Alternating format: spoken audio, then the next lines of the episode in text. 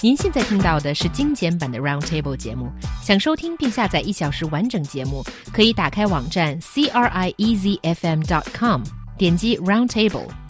Podcast 用户可以搜索圆桌会议。Recently, a Lao Wai blocked a car driving in the bike lane on the street in Beijing. He stopped the bike in front of the car, uh, made a turn back gesture, and asked the car to leave the bike lane immediately, and waited until the car backed out of the lane. 北京的一名老外阻止小轿车违规上自行车道的照片，这两天在微博火了。据央视新闻等多家媒体援引网友发布的图片称，当时这名老外直接把自行车横在违章的小轿车前，非常的执着。So. Uh, it seems that uh, this picture has received a lot of very positive comments from netizens, but you know, what can we tell from this uh, reaction? Well, talking about reaction, there has been a few different types. One is that, uh, you know, praising the Laowai's uh, behavior, and some are actually. Sorry, sorry. Just, just, a, just a point of order. Um, can we just say like non-Chinese or yeah, sure. Laowai is a bit condescending. Is it? It's actually It is. not. It is. Maybe to to many, you. many, many non-Chinese people find it condescending, such as myself. So Okay, sure. Well, to accommodate your feelings, then we will Thank use a non-Chinese person. Is that okay? It's very Uh, neutral. It's almost too neutral in that it doesn't have a feeling involved. anyway.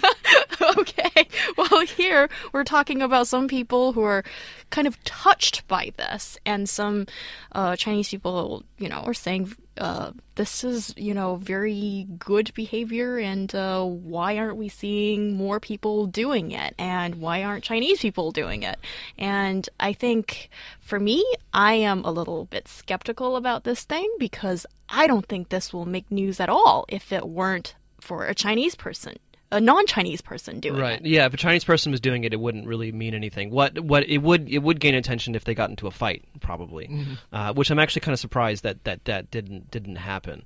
Um, there have been several instances where I've been in a similar situation as as this man here in Beijing.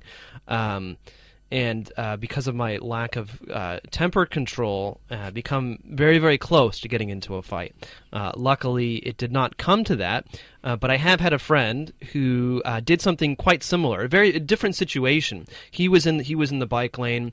There was more than enough room, in fact, for the car to pass, but the car, but the the driver kept honking at him. So he actually got off his bike and motioned, like, "Look, you have enough space right here. Just go." And then the and this is like three or four o'clock in the morning, actually, and um, and then the driver got out of the car and actually tased him twice, just like twice. It was it's a very strange um, thing thing to happen. Um, and so again, looking looking at this specific story of a foreigner, um, kind of uh, um, you know. Uh, refusing refusing to budge i'm actually kind of surprised that it didn't devolve into a bit of a at least a if if not a physical encounter but uh, a verbal encounter at at the very least um, but I think definitely, I mean, it's it's always interesting to see this happening because number one, this it happens more often in places like Beijing or in Shanghai. I think where we see uh, foreigners um, acting acting uh, stubborn, I guess you might say.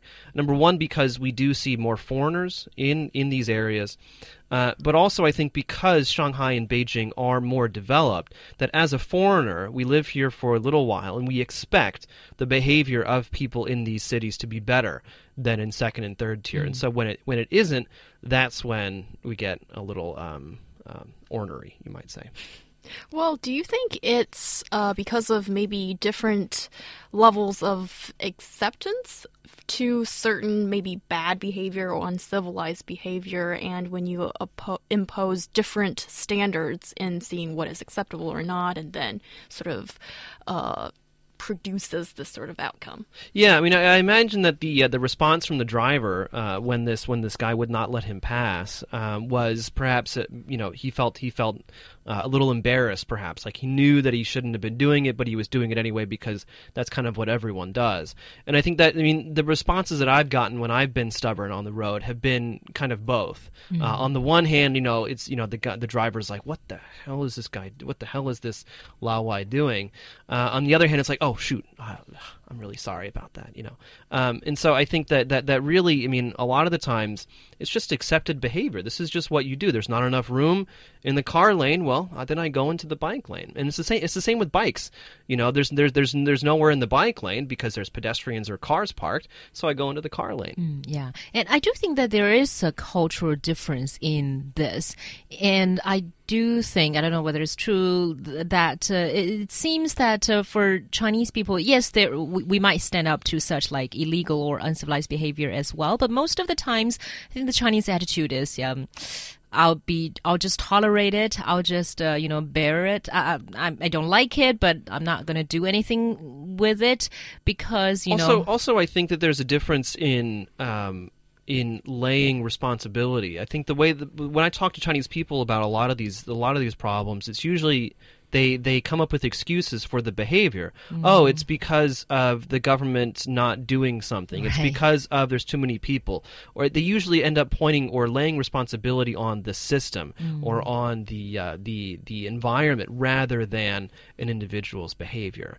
And so and so and I think in that sense that's that's a, a cultural difference as well. I think that you know uh, in in the West we end up you know focusing on an individual behavior and whether or not what they are doing is right or wrong. Uh, whereas in China, it's usually a little bit more of a group kind of responsibility, perhaps. Well, I tend to think that for Chinese people, maybe we're just not all that confrontational. Like, you tend to, when you see something that is not right or you're not happy with it, um, you might not say something about it, but you'll probably stare or yeah. like, you know, just do something passively mm. to express your discontent. And that is certainly a cultural difference, but I think that's slightly changing now because I think I actually see a little bit more people who are willing to be more vocal and more uh, willing to be, well, you know, just standing up for themselves. Yeah, but I, th- but I think part of it is the, the thing is what's happening now is that, that, that because there really hasn't been very much confrontation, when you do start to confront, then it just blows up in your face. Yeah, not a lot of uh, skill in terms of dealing right. with confrontation.